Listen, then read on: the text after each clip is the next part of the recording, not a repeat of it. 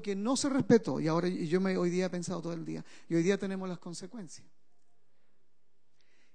Yo me acuerdo que el año pasado o el antepasado el Señor le habló a esta iglesia en profecía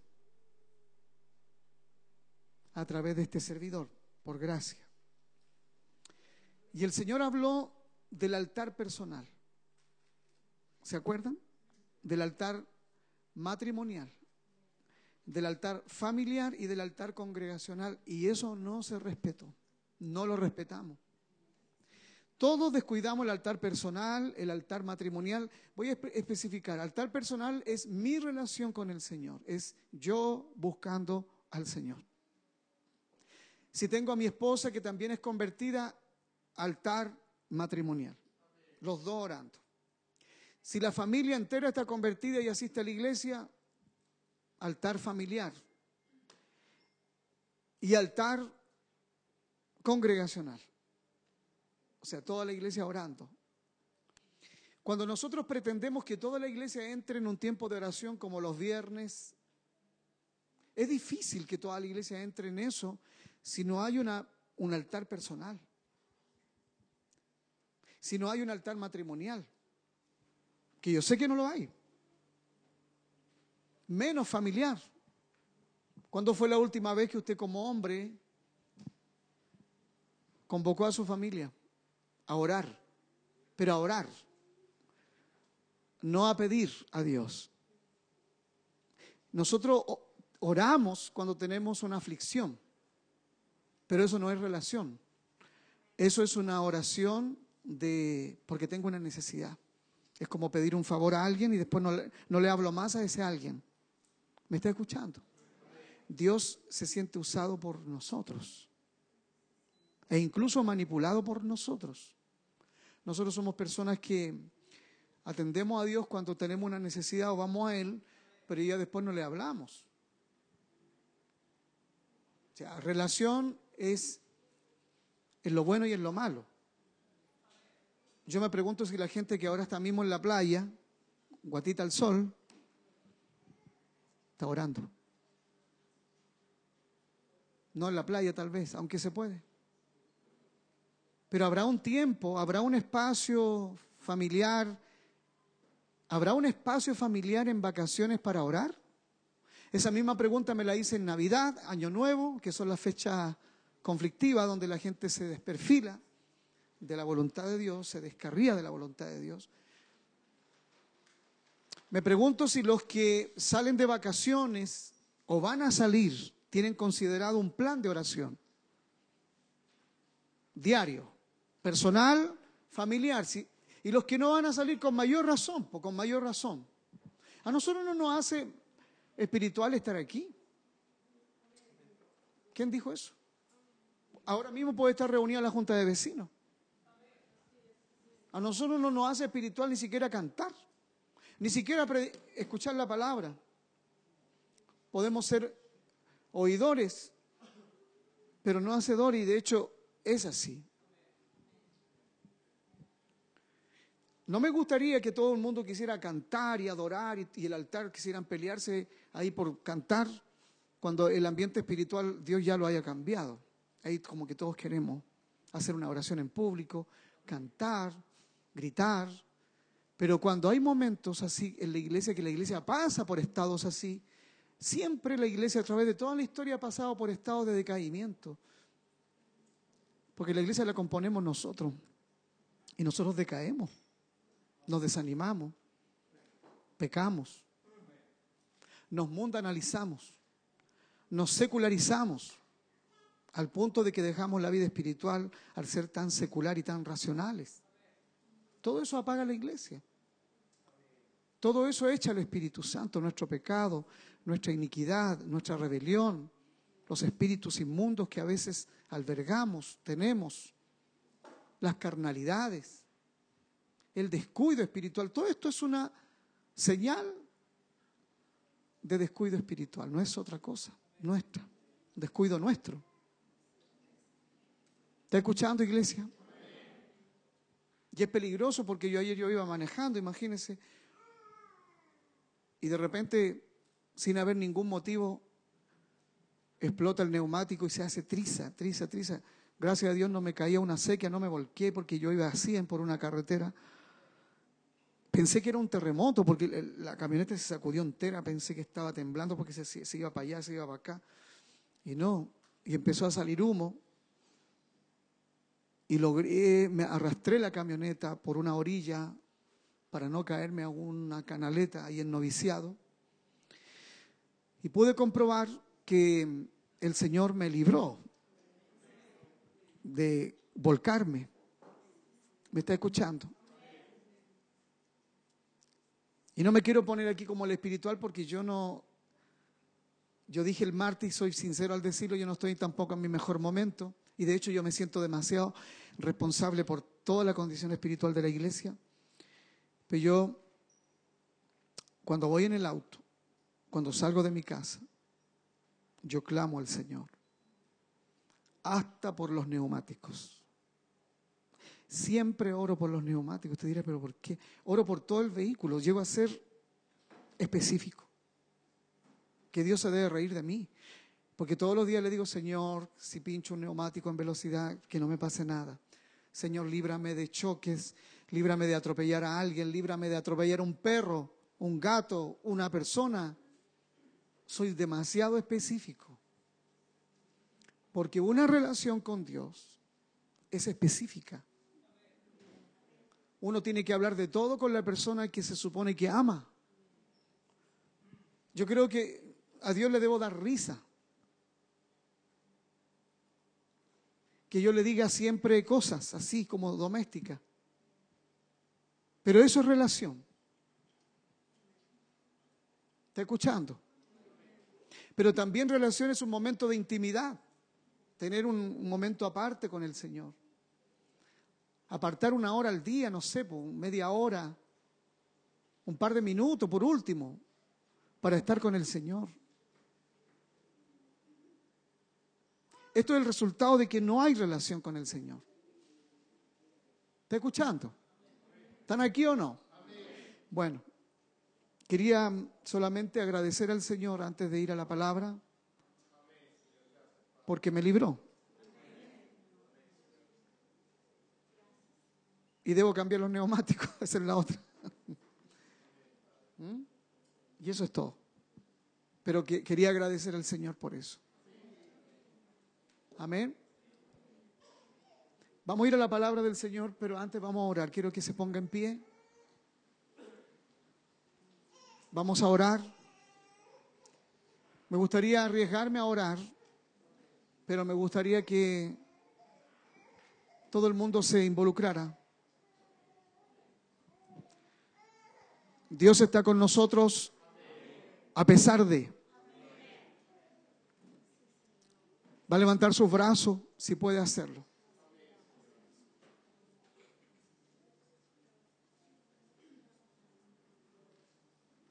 Antes que se me olvide, Rosita y, César, después hablamos un asuntito después del culto.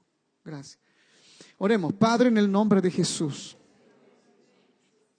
Venimos delante de tu presencia con tanta necesidad.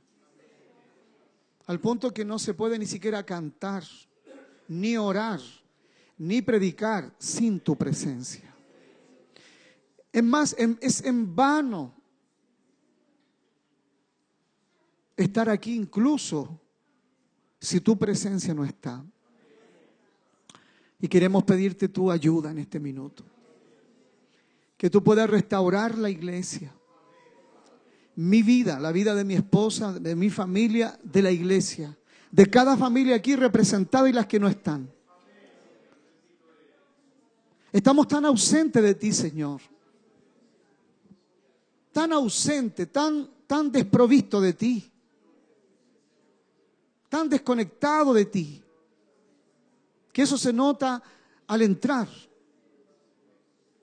Hay un decaimiento en el altar, en nosotros en la iglesia, pero nadie quiere pagar el precio de salir de su estado. Es como que nos acostumbramos a ese letargo, a ese estado, Señor, de tibieza, de religiosidad. Es un espíritu religioso lo que hay, Señor. Ligado, amarrado. Mancomunado a otros espíritus más que ya conocemos.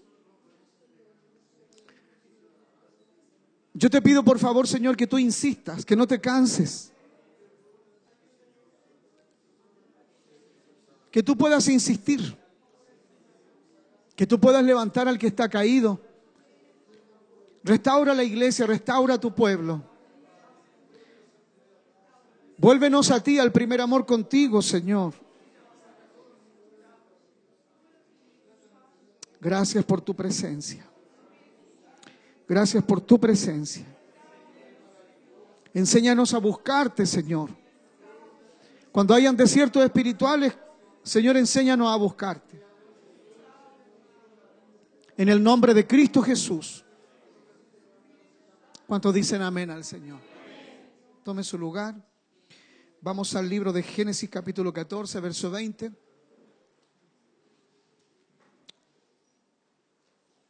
Bien. Génesis capítulo 14, verso 20. Vamos a ver cómo cambia la vida de un hombre a partir de un encuentro con Dios. Los encuentros con Dios son importantes. Por ejemplo, nosotros como iglesia necesitamos un reencuentro con Dios. Poderoso para salir de este estado. Y aquí vamos a hablar de, de Abraham, y quiero recalcar Abraham, no Abraham, Abraham. Vamos a hablar de Abraham. Hago, algo, hago la diferencia. Abraham con M es una cosa, es la misma persona, solo que en otro estado. Y Abraham es la misma persona, solo que en otro estado, después a futuro, en otra posición. Al punto que Dios se ve obligado a cambiarle el nombre de Abraham a Abraham, de Sarai a Sara, de Jacob a Israel. Dios cambia nombre a la gente, pero no es una onda apostólica, profética. Cambiarle nombre a la gente por cambiarlo no tiene ningún sentido. Jesús le cambió nombre a sus discípulos, a todos. Les cambió nombre cuando ellos habían cambiado en el corazón. No sacamos nada con plantarle un nombre a alguien y decirle, ya, tú eres David, ahora ya no eres más Marco.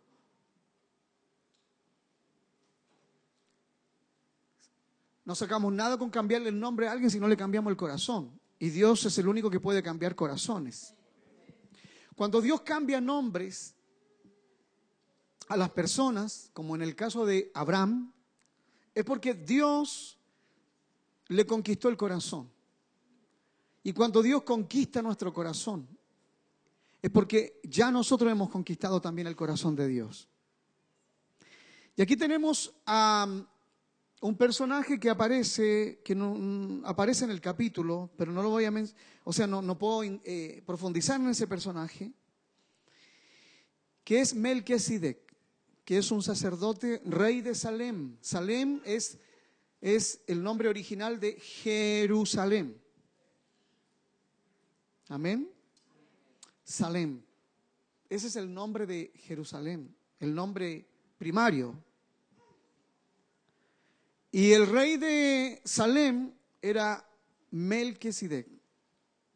La palabra Melquisedec o el nombre significa sin principio de días y sin fin. Quiere decir entonces que esa persona era el Señor Jesús reflejado en el Génesis. Jesús, un día vamos a hacer un estudio acerca de eso, de todas las veces que Jesús aparece desde Génesis 3.15 hasta Apocalipsis y el Señor aparece revelado por todos los libros. Pero en este caso puntual, el Señor se manifiesta con Melquisedec, rey de Salem, que quiere decir sin principio de días y sin fin o sin final, sacerdote del Dios Altísimo. Amén. Dice la palabra del Señor de que Lot, el primo, el perdón, el sobrino de Abraham, de Abraham, todavía estamos con Abraham, había sido secuestrado él y toda su familia porque él había roto, Lot había roto la cobertura de su tío. La cobertura que Dios le había dado a Lot era su tío. Dios tenía un trato con Abraham. Dios tenía un trato con Abraham. La palabra dice que él se separó de su tío. Adivinen por qué. Por los espíritus familiares. Siempre déjenle embarrar los espíritus familiares, porque esos espíritus son muy sutiles, dividen a los matrimonios, dividen a las familias, porque son espíritus muy sutiles que van ligados en la línea sanguínea de la persona o de las familias. Ya lo hemos explicado eso. Entonces, en el caso puntual de Lot, se pelea con su tío porque los pastores de Lot se habían multiplicado y los pastores de Abraham también se habían multiplicado y habían pugna entre ellos. Entonces Lot se enoja con Abraham y Abraham toma la decisión y dice, no haya ningún altercado entre nosotros, está la tierra delante de nosotros, si tú vas a la izquierda, yo voy a la derecha, si tú vas a la derecha, yo voy a la izquierda. Y dice la palabra del Señor que Abraham, siendo el mayor, siendo la cobertura de su sobrino, le ofrece la tierra a su sobrino. Y Lot escoge la tierra que a sus ojos, a sus propios ojos, no a su discernimiento, fue la mejor, que fue los, las, las llanuras, los campos de Sodoma y Gomorra. Y Abraham, que discernía las cosas, escoge el desierto árido.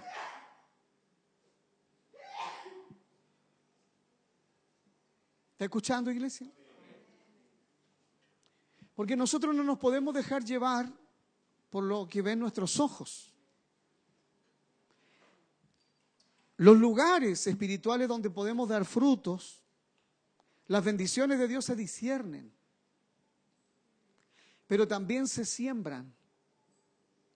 Por eso la palabra del Señor dice que bendijo, bendijo Melquisedec Abraham. Dice, y bendito sea el Dios altísimo que entregó tus enemigos en tu mano. Ese es Melquisedec hablándole a Abraham.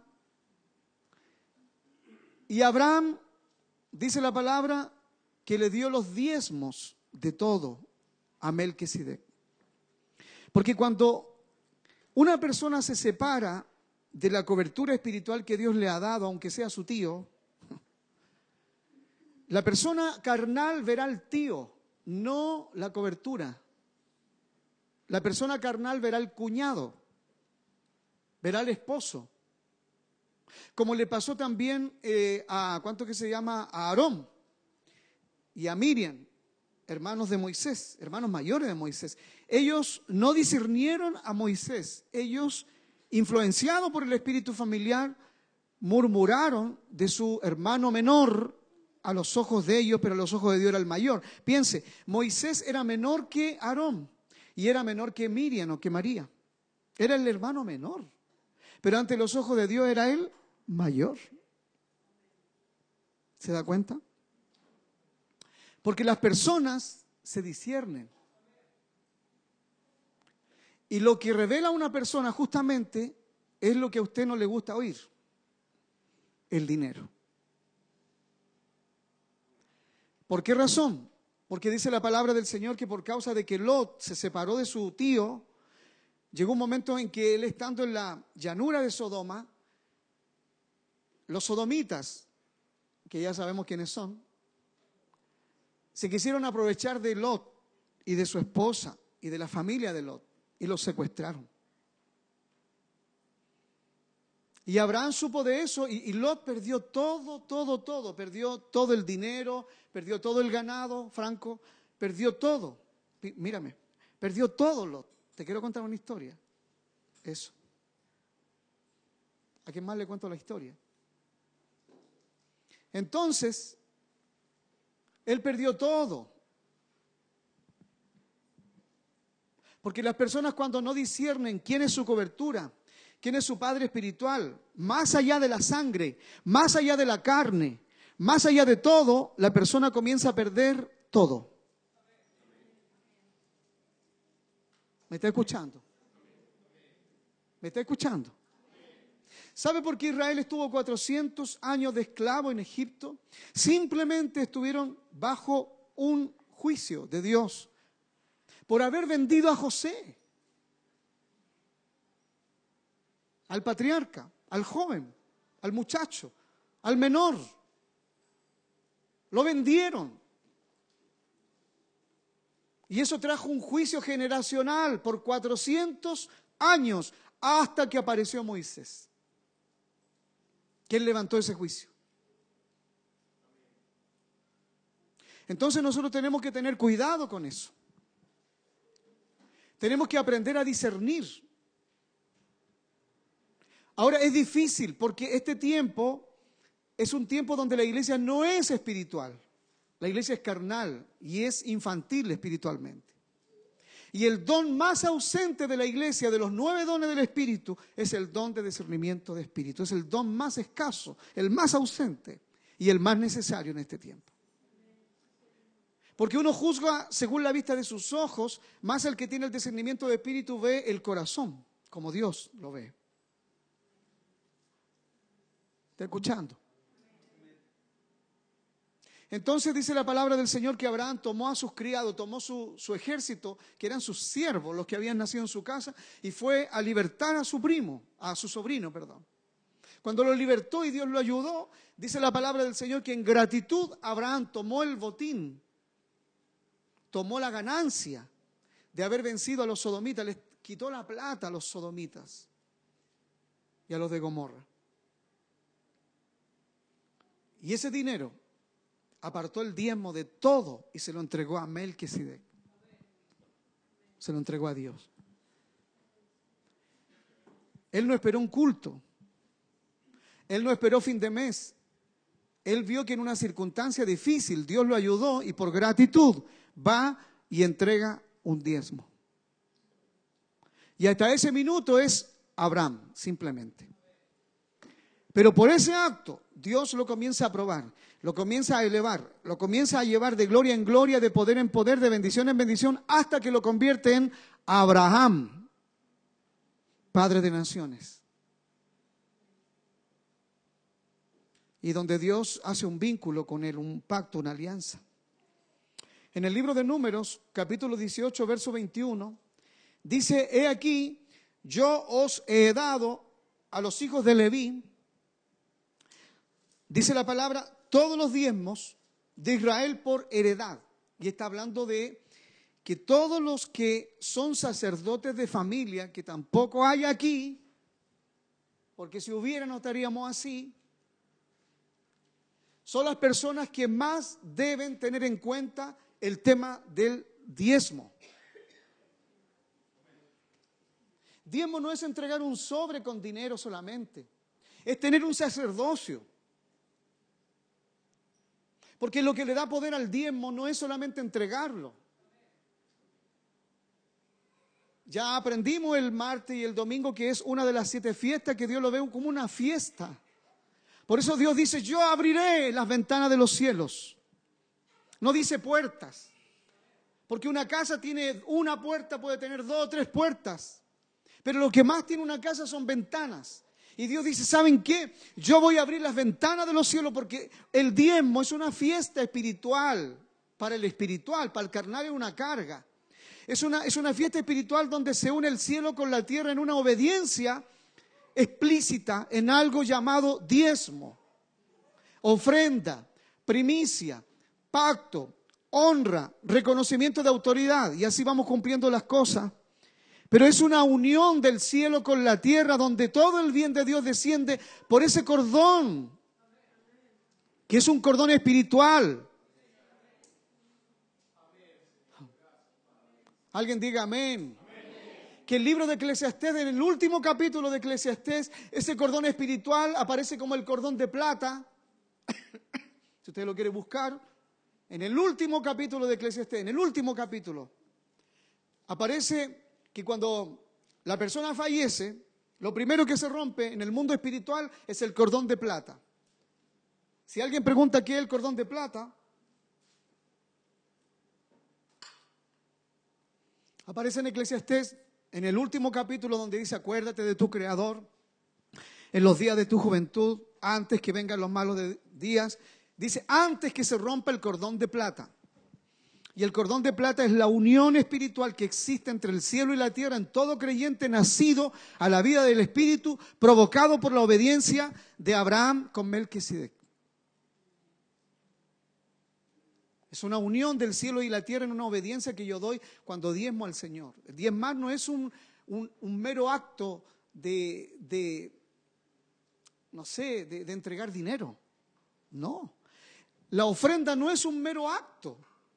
La primicia no es un mero acto. Todos esos son conexiones con el cielo, con la abundancia. Por eso Dios dice, yo abriré las ventanas de los cielos y derramaré Derramar significa tirar harto. Bendición sobre vosotros hasta que sobre y abunde. Pero uno ve que en la vida práctica no ocurre eso, aunque yo a veces, mi pastor diezmo. El problema no es solo diezmar. El problema es que no tenemos un sacerdocio espiritual. No tenemos, no somos levitas.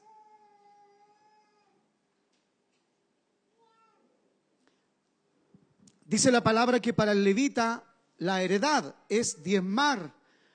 Dice por su ministerio, por cuanto ellos sirven en el ministerio del tabernáculo de reunión. Las personas, por ejemplo, a ver, una de las razones por las cuales la gente se va de las congregaciones, sobre todo gente antigua, es porque dicen, me quitaron el puesto que tenía la iglesia, me quitaron el diaconado, me quitaron aquí, me quitaron allá y todos se preocupan.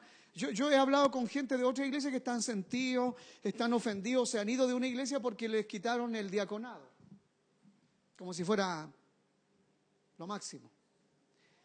Uno realmente debería urgirse, preocuparse cuando el Señor a uno le quita la unción, pero no el diaconado, ni ser anciano, ni ser cantante ¿De qué sirve esa cuestión? Pero la gente se pelea hasta por tocar una batería. No es nuestro caso. Aquí nos faltan bateristas. Más todavía. Pero hay una iglesia, y hay iglesias que yo conozco donde hay como cinco bateristas y, se están peleando que quién toca, toco yo, toco, pero para puro lucirse, no porque tengan un sacerdocio espiritual. Los dueños de casa todos deberían ser levitas, apartados por Dios, sacerdotes de Dios, espiritualmente para su casa, en el área financiera, en el área espiritual y en toda área. Y las mujeres deberían ser las profetizas de su casa, las que, las que profetizan el bien para su casa. Tampoco. Porque todos lo vemos como ministerio, ministerio, ministerio, ministerio. Y esta es una época donde se le da mucho énfasis al tema de los ministerios, pero no a la unción. ¿Entiende lo que digo? ¿Ah? ¿Hay alguien que entienda acá lo que estoy diciendo? Y esto va con, e, e, e, es la contracara, es la contraposición de todo lo que se enseña generalmente. Ministerio para acá, ministerio para allá, que tengo un ministerio, que tengo acá, que tengo allá, pero nadie tiene sacerdocio.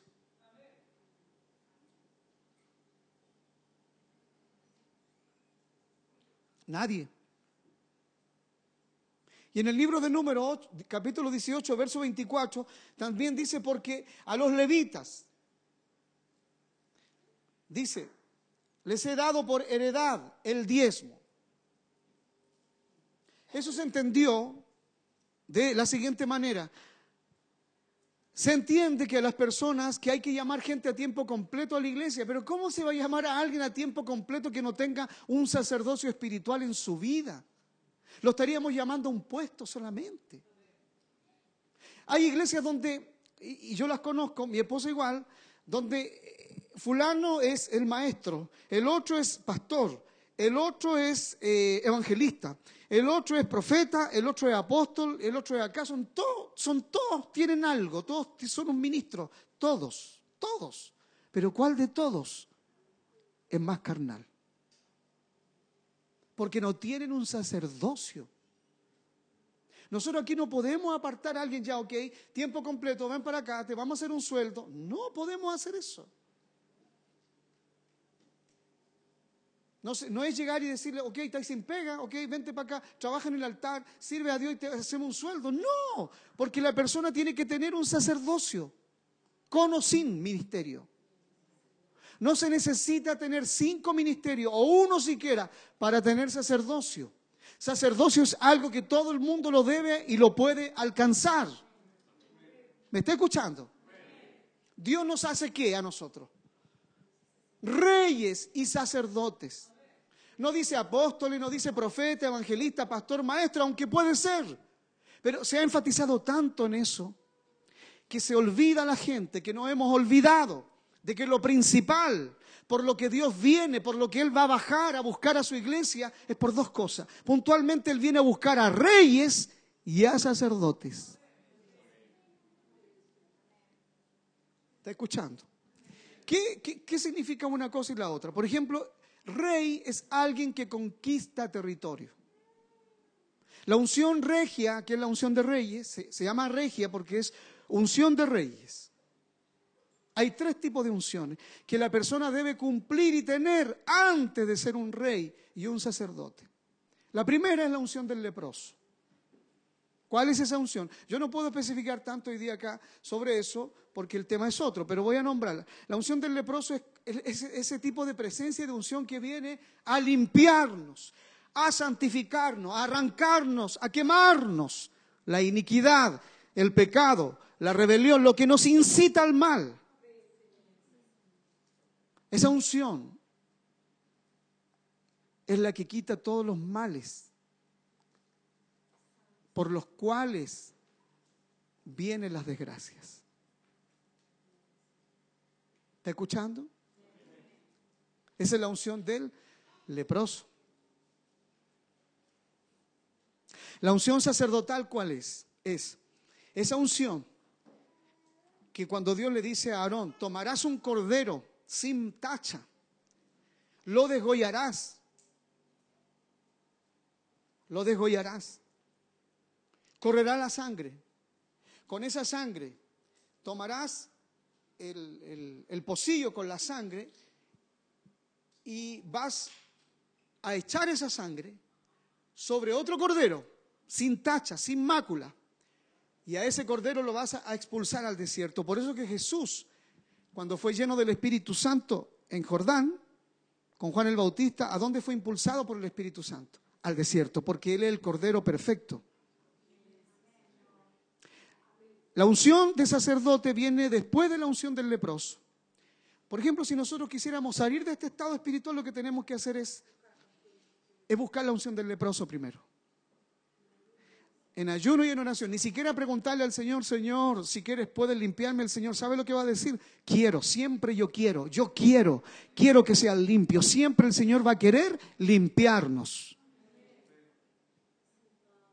Nadie dijo amén. Esa unción del leproso nos catapulta a nosotros o nos traslada a la unción de sacerdotes. Ahí recién la persona pasa a ser un sacerdote cuando es rociado por el poder de la sangre y es impulsado por el Espíritu Santo a un enfrentamiento con Lucifer, como fue Jesús. Por eso que la persona no puede ir por cuenta del mismo a la guerra espiritual, esa es otra tontera que la iglesia ha hecho.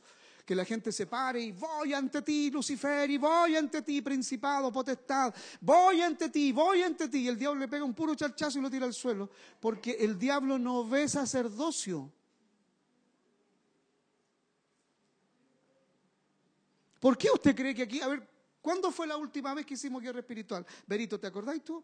No hacemos nunca guerra espiritual aquí. Se ha preguntado por qué, y, a lo mejor en la iglesia de la vuelta la pasan haciendo, usted dirá, ay, que son espirituales, y ellos hacen guerra espiritual.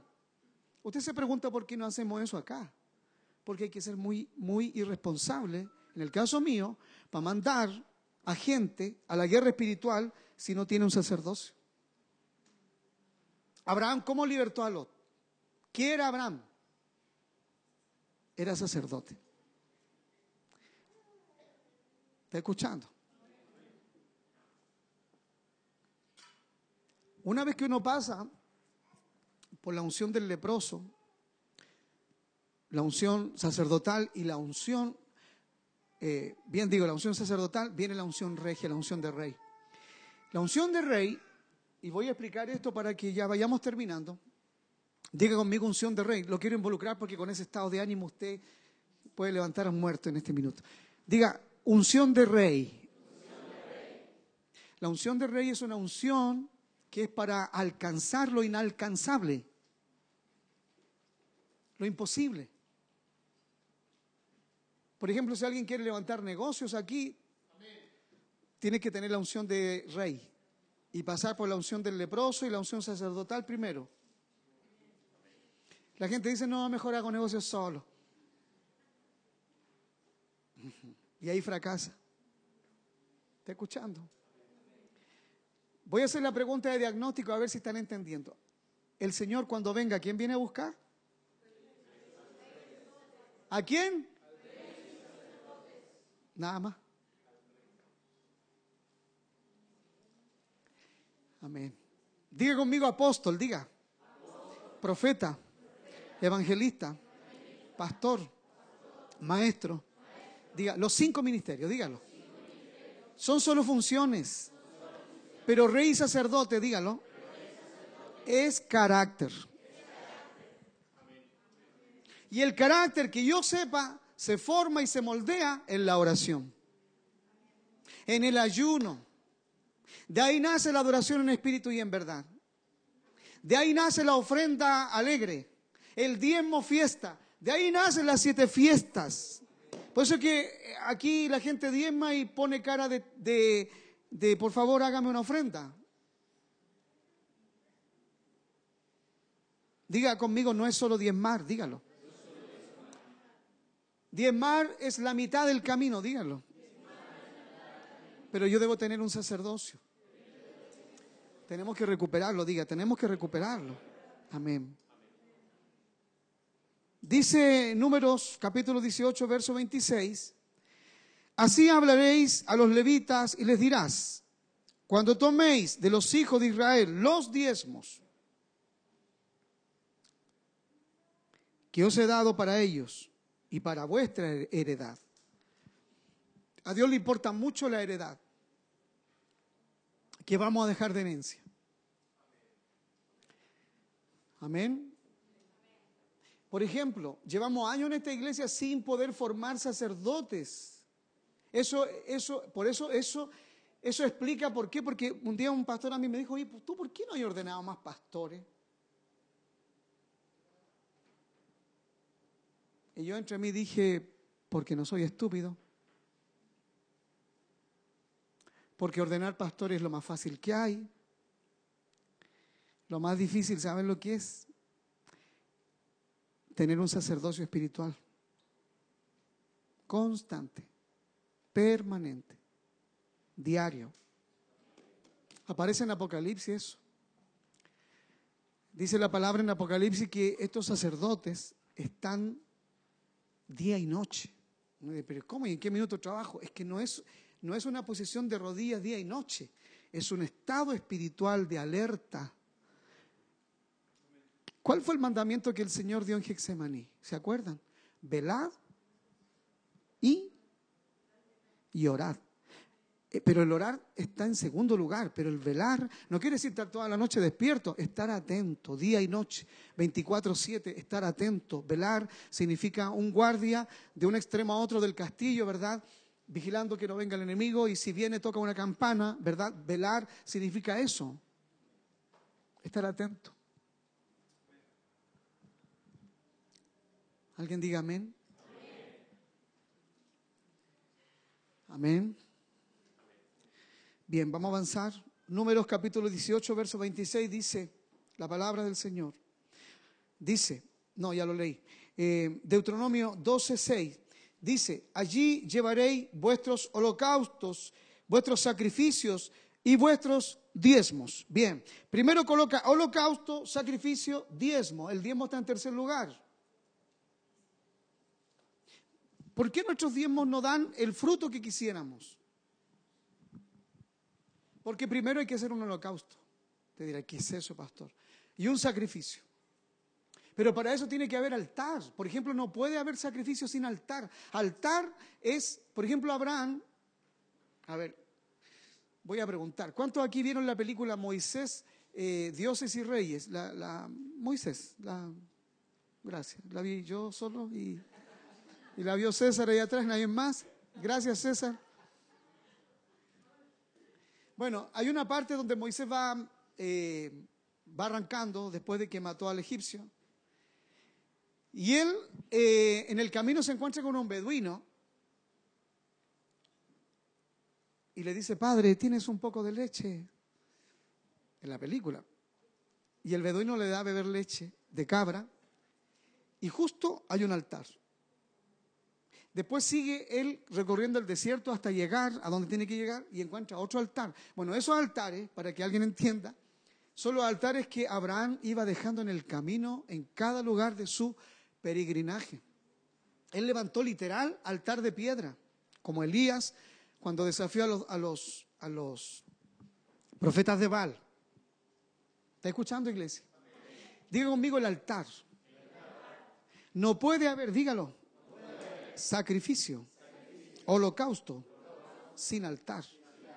Ahora el altar tiene 12 composiciones, dígalo. Elías, dígalo.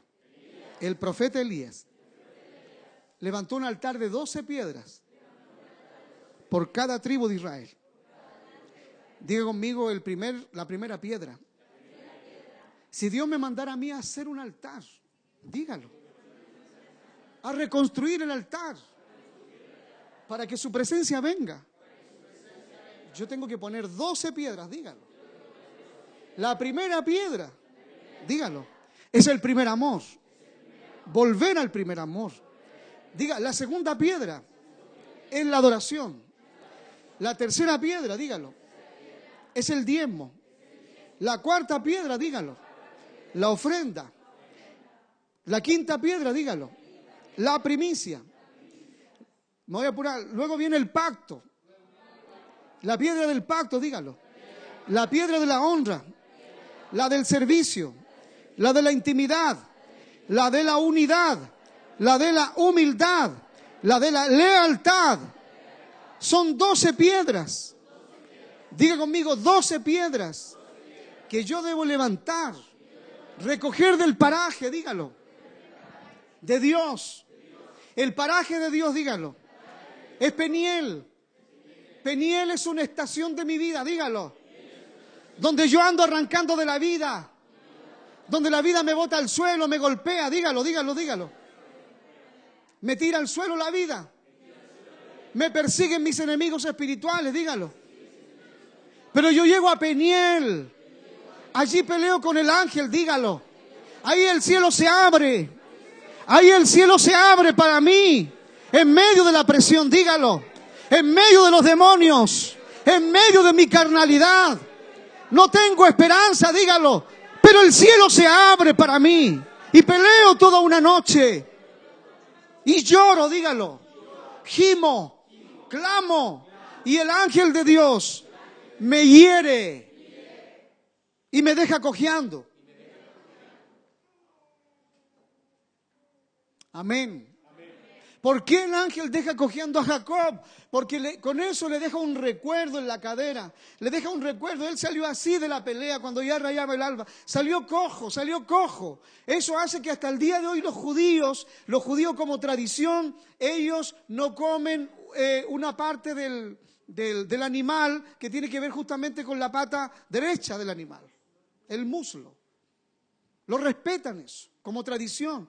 ¿Por qué? Porque Jacob queda con la marca, con la cojera permanente para darse cuenta. Dios le quiso enseñar. Cuando tú andas en tus propios caminos, estas son las consecuencias. Estas son las consecuencias. La vida te golpea, el diablo te golpea, las situaciones externas te golpean, pero si peleas conmigo, yo te saco en victoria. Amén.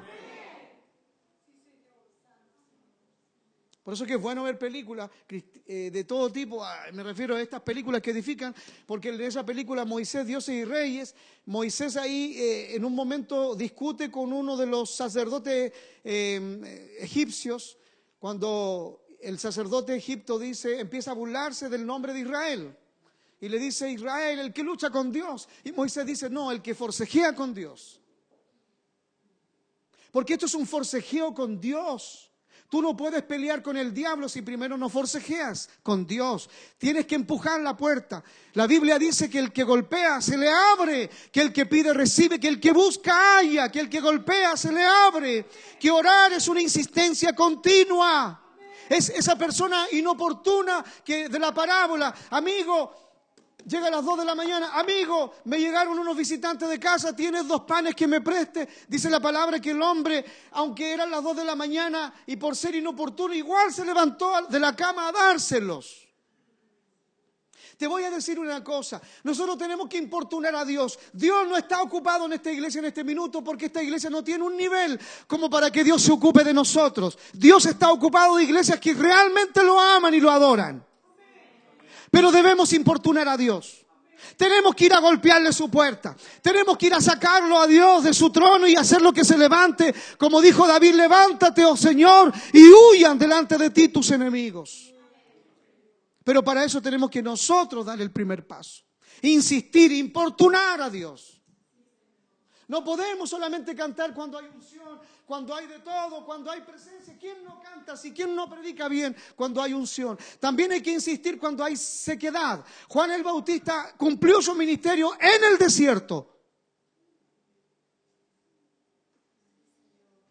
¿Está escuchando? Diga conmigo las funciones, dígalo. Dígalo fuerte, las funciones, se cumplen. Siempre, dígalo. Haya fuerza, dígalo. O no haya fuerza. Haya ánimo o no haya ánimo. Diga, yo no tengo ánimo, pero tengo compromiso.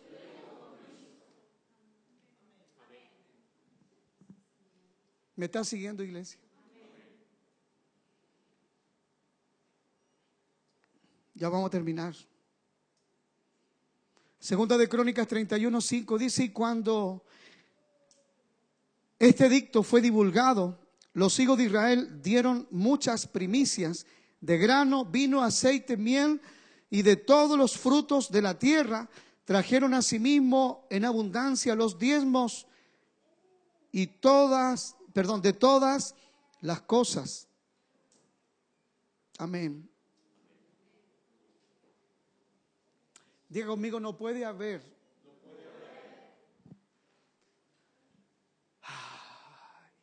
Sacrificio. Sin altar. No puede haber holocausto, dígalo. Sin fuego. Diga, el fuego viene. Cuando el holocausto ya está consumado, dígalo. Cuando el altar está reconstruido. Ahí desciende el fuego de Dios. Consume todo el holocausto. Dice la palabra que cuando el edicto fue promulgado, imagínense todos los hijos de Israel trajeron abundancia de primicia, abundancia de esto y de lo otro, y de ofrenda y también de diezmos al Señor. Porque el diezmo es una conexión espiritual. La iglesia no lo entiende de ese modo, por eso que no tiene los resultados que quisiera. Uno cuando diezma tiene que creer. Sin fe es imposible agradar a Dios. Es imposible agradar a Dios. Porque es necesario que el que se acerca a Dios con diezmo, con oración, con ayuno, con ofrenda, con lo que sea, crea que le hay y que Dios lo va a recompensar. Esa es la alegría. Dios me va a dar, dice que me va a derramar, eh, eh, ¿cuánto que se llama? Abundantemente, abriré las ventanas de los cielos, derramará bendición hasta que sobre y abunde. Dios me dará su 90%. Si yo le doy el 10, Dios mío, hay que ser muy estrecho de mente para no entender algo tan simple. Gloria al Señor. Gloria al Señor. Id a Betel, dice Amós 4:4. Id a Betel y prevaricad, aumentad en Gilgal la rebelión y traed de mañana vuestros sacrificios, vuestros diezmos, cada tres días. Mire, cada tres días. El Señor en este versículo está revelando y está denunciando, porque el Señor le está diciendo al pueblo, ustedes han prevaricado, ustedes han hecho mal, se han rebelado. Y la única manera de eliminar la rebelión, el pecado, la prevaricación, es diezmen cada tres días. ¿Le dice Dios eso? Diezman cada tres días. ¿Por qué Dios haría diezmar a alguien cada tres días? Porque el Señor estaba atacando tres cosas puntuales que al pueblo lo tenían destruido, como ahora la iglesia. Dios estaba destruyendo la iniquidad, el pecado y la rebelión, que son la raíz de todos nuestros males. Pero tú le hablas eso a un carnal y le da, le dan espasmo, le da, le da mal, se pone mal. Si ya con un diezmo mensual se pone mal y otros que diezman como cada tres meses o cuando les cae una cuestión encima dura y ahí recién ven a diezmar. Esa no es la voluntad del Señor. Nosotros no podemos diezmar porque estamos pasando un mal momento. Tenemos que diezmar porque amamos al Señor y entendemos que es una fiesta. Amén. La mesa de la abundancia es una fiesta. ¿Está escuchando?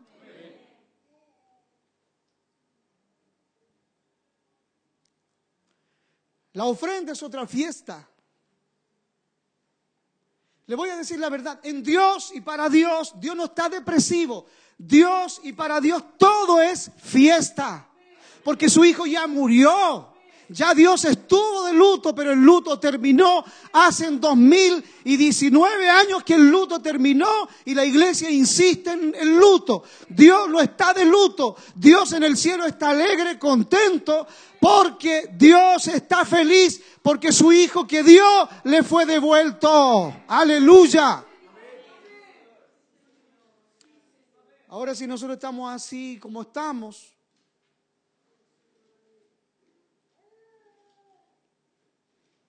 es porque el problema lo tenemos en el corazón. Nuestros cultos, nuestra vida, deberían ser un reflejo del cielo. Y el cielo es fiesta. Constante. Allá no hay deprimido, allá no hay escasez, Usted dirá, pero eso en el cielo algún día iremos. No, no, si el cielo tiene que venir a la tierra. Avivamiento es eso. Me contaba alguien por ahí de que este hermano Marco Brunese va a venir a vivir a Chile porque Dios le dijo que Dios va a enviar, Dios va a enviar a Chile un avivamiento y se quieren venir a vivir a Chile. Pero eso lo hemos venido diciendo cuánto tiempo. ¿Cuánto tiempo hemos venido orando? Al menos en mi caso particular yo he orado toda la vida por un avivamiento en Chile y una reforma espiritual. Y si llegó el tiempo, a lo mejor nos pilló en el peor momento de nuestra vida, en este momento. Pero entienda, este momento, diga conmigo, este momento, dígalo. Es solo un momento, pero no es la eternidad. Un avivamiento, dígalo. Es lo eterno, descendiendo al momento sobre el momento, sobre la circunstancia difícil. Diga, los momentos son momentos, dígalo. Pero Dios es eterno, dígalo. Y Dios está en los momentos. Dios está en las situaciones difíciles, dígalo. Dios está conmigo cuando estoy mal, dígalo. Ahora, la, la, pregunta que yo le hago ahora como predicador, ¿lo cree? ¿Seguro que lo cree? Entonces, si lo cree, usted se parará y celebrará.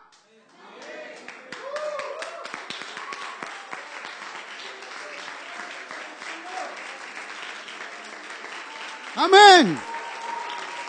Amén. Amén. Y es así como los ambientes cambian. Tu mayor sacrificio de alabanza, de adoración, es cuando estás mal, no cuando estás bien.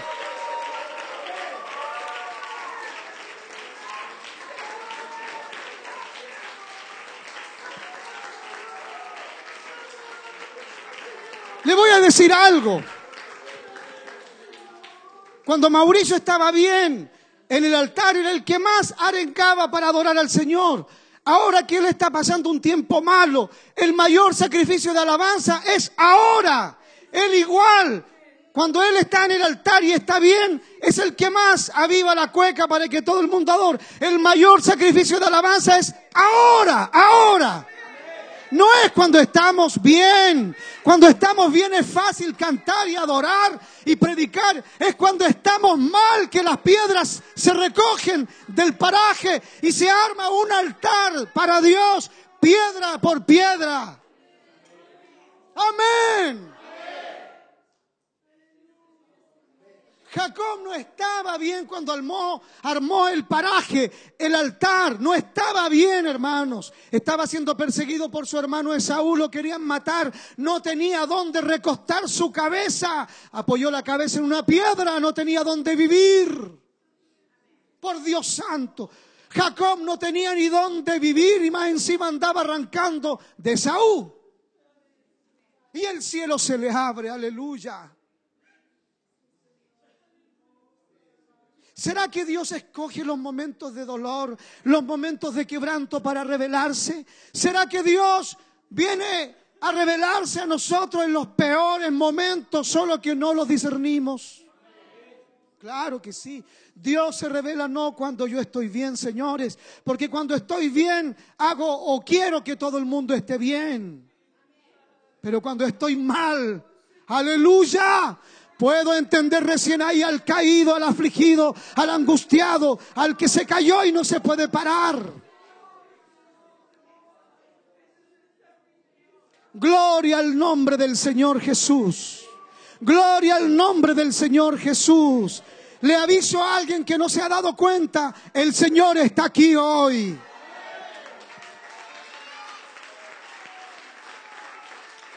No nos ha abandonado. Él no nos abandonará. Él no te dejará caído. Él te levanta. Él te levanta. No dejará caído al justo. Gloria al Señor. Gloria al Señor.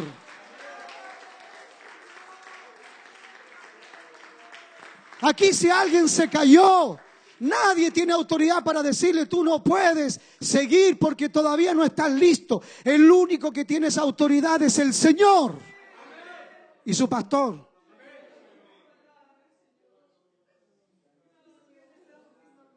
Porque aunque una persona esté botada en el suelo, es del Señor.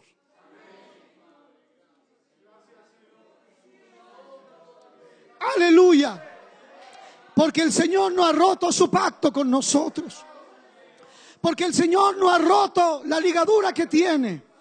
La palabra dice, con amor eterno te he amado. Con amor eterno te he amado. Y te he prolongado mi misericordia. Con amor eterno te he amado. Con amor eterno, por favor entienda, Dios nos ama no de nuestra temporalidad. Dios nos ama no de un momento, bueno o malo. Dios nos ama desde la eternidad. Gracias Señor. Gracias Señor por su don inefable. Gracias Señor por ese amor. Gracias, gracias. Te adoramos, te adoramos, te adoramos, te adoramos, te adoramos.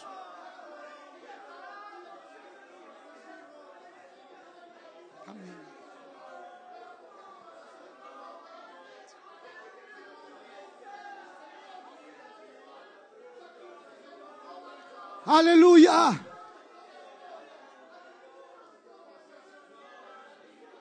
Una iglesia solo está decaída.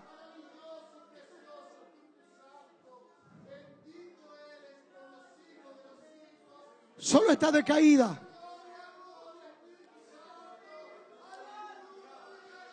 Pero si está caída, Dios está ahí también.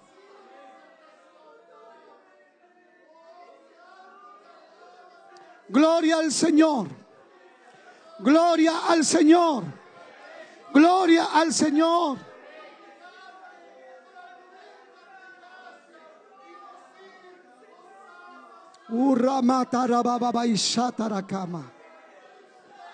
Gracias, Señor.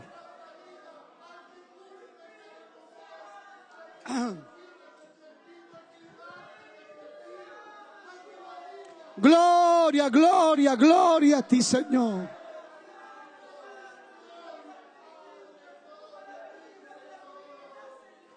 Aleluya.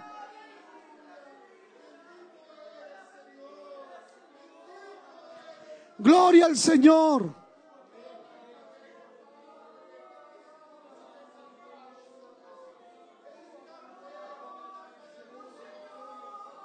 Aleluya.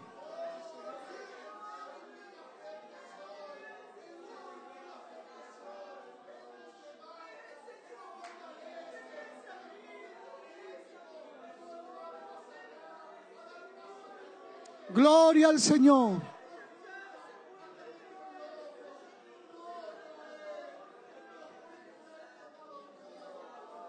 Gracias, Señor. Gracias, mi Señor. Gracias, gracias.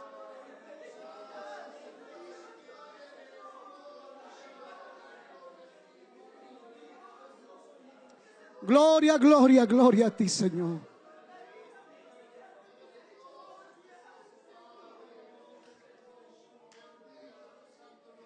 Gracias, Señor.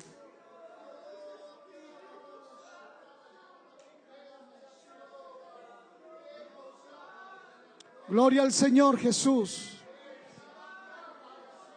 Gloria al Señor Jesús. Aleluya.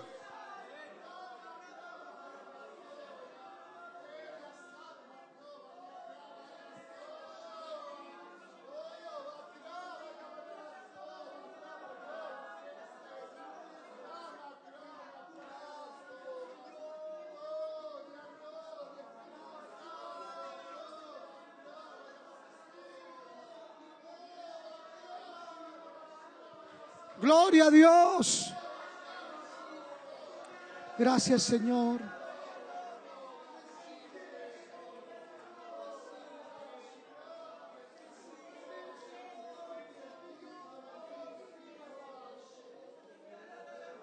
Gloria al Señor.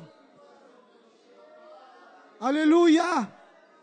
Tome su lugar y siga adorando al Señor en su espíritu mientras oye. Ya termino.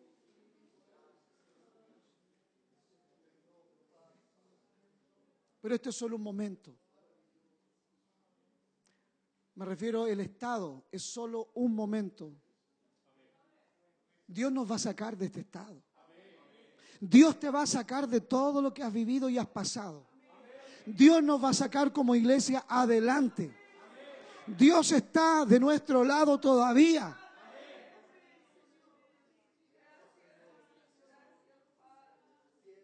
Porque el Señor es fiel.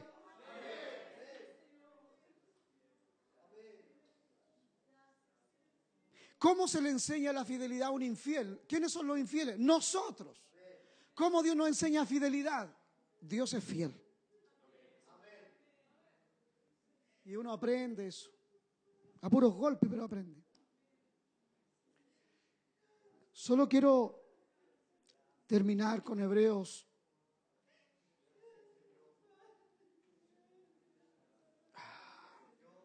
Hebreos 7.5, 7.6 Hebreos 7, 8, 7, 9. Del 5, Hebreos 7, del 5 al 9, si lo pueden colocar, y yo termino. Pero Dios no ha terminado, Dios recién comienza. Amén. Tenemos que al Señor proveerle los espacios. Hoy, mañana, pasado, a nivel personal, a nivel de la familia, a nivel del matrimonio. Por favor, yo sé que todos los matrimonios tenemos conflictos. Pero ya paremos. Paremos.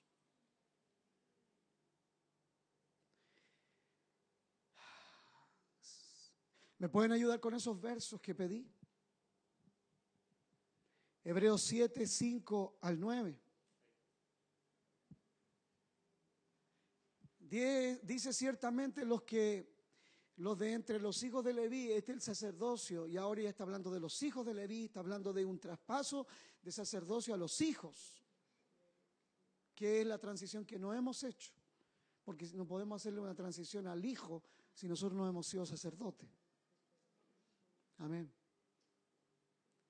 Dice, reciben el sacerdocio, tienen mandamiento de tomar del pueblo los diezmos según la ley, es decir, de sus hermanos, aunque estos también hayan salido de los lomos de Abraham. Ahí ya es, no es Abraham, es Abraham.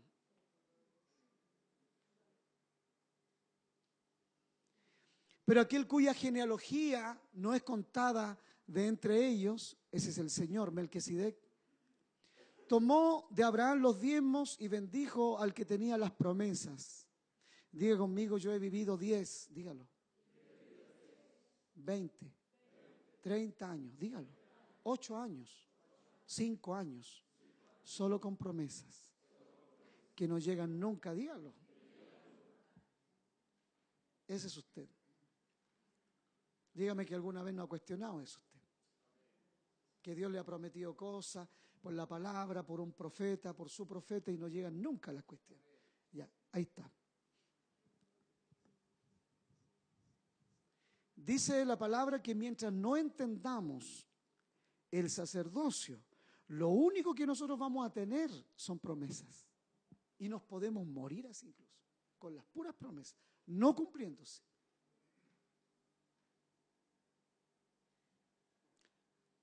Eso es delicado, porque a Dios le gusta cumplir sus promesas. Dije que a Dios le gusta cumplir sus promesas. Amén. Dijo que bendijo al que tenía las promesas. Y sin discusión alguna dice, el menor es bendecido por el mayor. Nosotros somos los hermanos menores de Melquisedec, de Jesús. Por eso Hebreos capítulo uno dice que Él no se avergüenza de llamarnos hermanos. Amén. Dice, y aquí ciertamente reciben los diezmos hombres mortales, nosotros, los pastores. La gente que tanto habla de los pastores por los diezmos debería leer eso.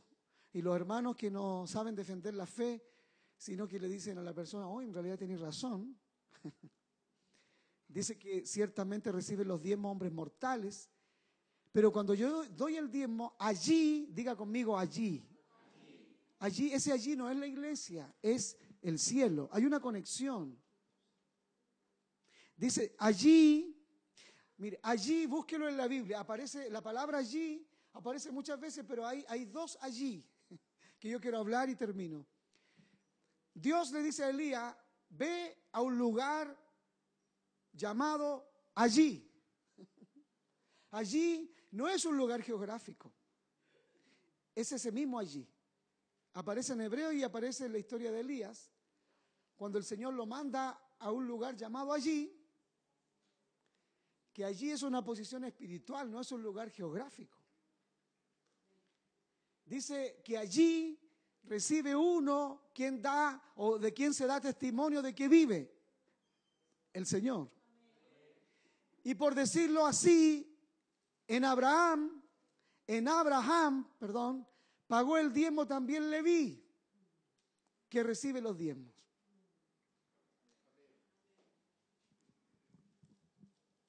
Amén. Diga conmigo un sacerdote. Se nota. Diga porque primero paga los diezmos con alegría. Segundo, diga conmigo, tiene una intimidad con Dios.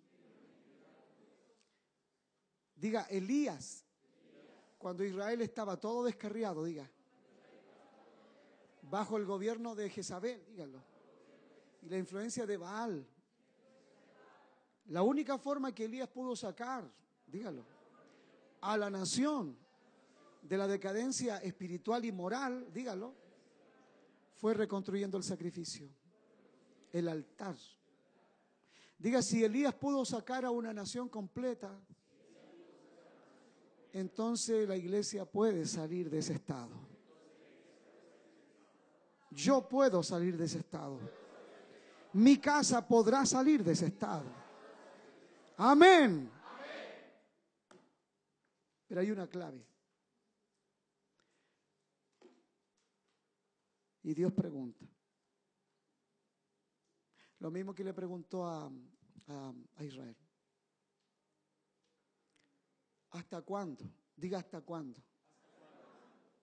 Uno dice cuando uno está afligido, ¿verdad? Uno dice, Señor, ¿y hasta cuándo? Señor. ¿Y Dios sabe lo que responde? Ok. Dios nos mira y dice, ¿hasta cuándo? Es al revés. Responde, ¿hasta cuándo, hijo? ¿Hasta cuándo claudicaréis en dos pensamientos? Si Jehová es Dios, seguirlo. Si es Baal, ir en pos de él. Pero nosotros insistimos con seguir a los dos. Y por algún lado le entra agua al bote, pues se hunde. Por el lado de Baal, pues obvio. Amén. Amén. Diego, amigo, nosotros tenemos que destruir el principado de la reina del cielo. Diga, el Señor nos va a hablar de eso pronto. Hemos quemado incienso, dígalo, a la reina del cielo, a Jezabel. Pero el Señor nos va a hacer romper. Yo que le he preguntado al Señor, dígalo. Y que incluso me he quejado ante su presencia. Y yo le he dicho al Señor, dígalo, confiese. Señor, ¿hasta cuándo? El Señor también me responde, Hijo, ¿hasta cuándo? O sea, ¿quién pone fin a todo? No Dios, nosotros. Diga, yo le quiero poner fin hoy día al asunto. Y esta es la palabra del Señor. ¿Le pondré fin hoy? Dios pregunta. ¿Cuántos quieren ponerle fin hoy? ¿Seguro? Diga, ponerle fin no es un momento. No es mientras el culto termina. Diga, ponerle fin es una determinación de mi corazón. Porque este momento va a pasar, hermano. Pero el corazón queda. Diego, amigo, yo puedo terminar hoy día con todo. Dígalo. Con la prueba, dígalo. Con el proceso, dígalo. Yo hoy día puedo terminarlo con todo. Porque Dios me pregunta a mí.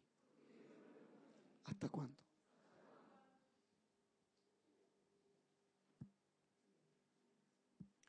Diga conmigo, estará firme mi corazón mañana. En dos días más.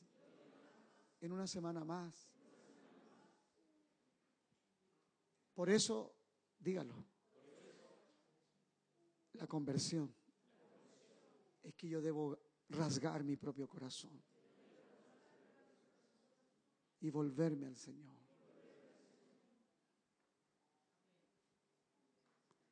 La iglesia del Señor tiene que entrar a partir de esta noche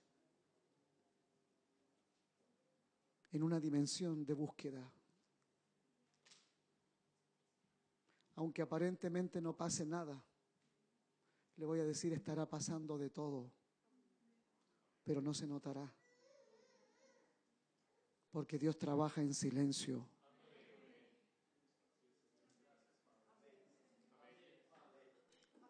Porque diga conmigo, Dios trabaja en silencio. Porque al mismo tiempo está prestando atención a mi adoración.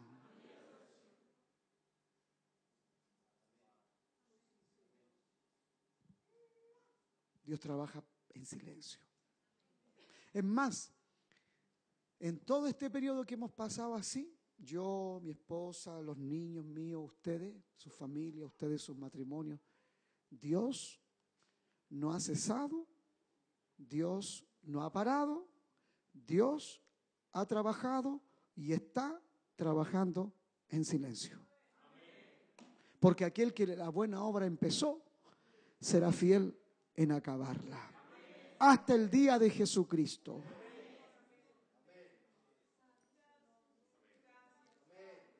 Que yo no siento nada, es que no se siente nada. Sí, de verdad no se siente nada. Es que no veo, tampoco vemos. Porque la fe no ve nada, solo cree. No siente, cree. Cree, declara, confiesa y se mantiene en una posición. Diga conmigo, es el lugar, la fe, dígalo. Es el lugar llamado allí. Allí, dígalo. Es el lugar donde Dios tiene preparado. Lo que yo veo como el enebro, dígalo. Elías estaba bajo el enebro en una cueva, diga conmigo, depresivo. Diga Elías. Como no lee la Biblia, se la tengo que enseñar. Diga, Elías estaba en una cueva, debajo de un enebro, depresivo. Y Dios le dijo, ¿qué haces aquí, Elías? Te estás perdiendo lo mejor. Diga, yo he estado depresivo. Iglesia, yo no le estoy hablando algo que yo no he vivido, yo, yo he estado depresivo. Y de hecho esta semana yo estuve depresivo, muy depresivo. El fin de semana lloré harto, depresivo. Y nadie lo nota porque la única que lo nota es mi señora y mis críos, mis muchachos hermosos que tengo. Y alguno lo notará porque me conoce más, porque por los rasgos de la cara, qué sé yo. Pero esta palabra ni siquiera yo la preparé. Esta palabra vino hace un ratito atrás simplemente.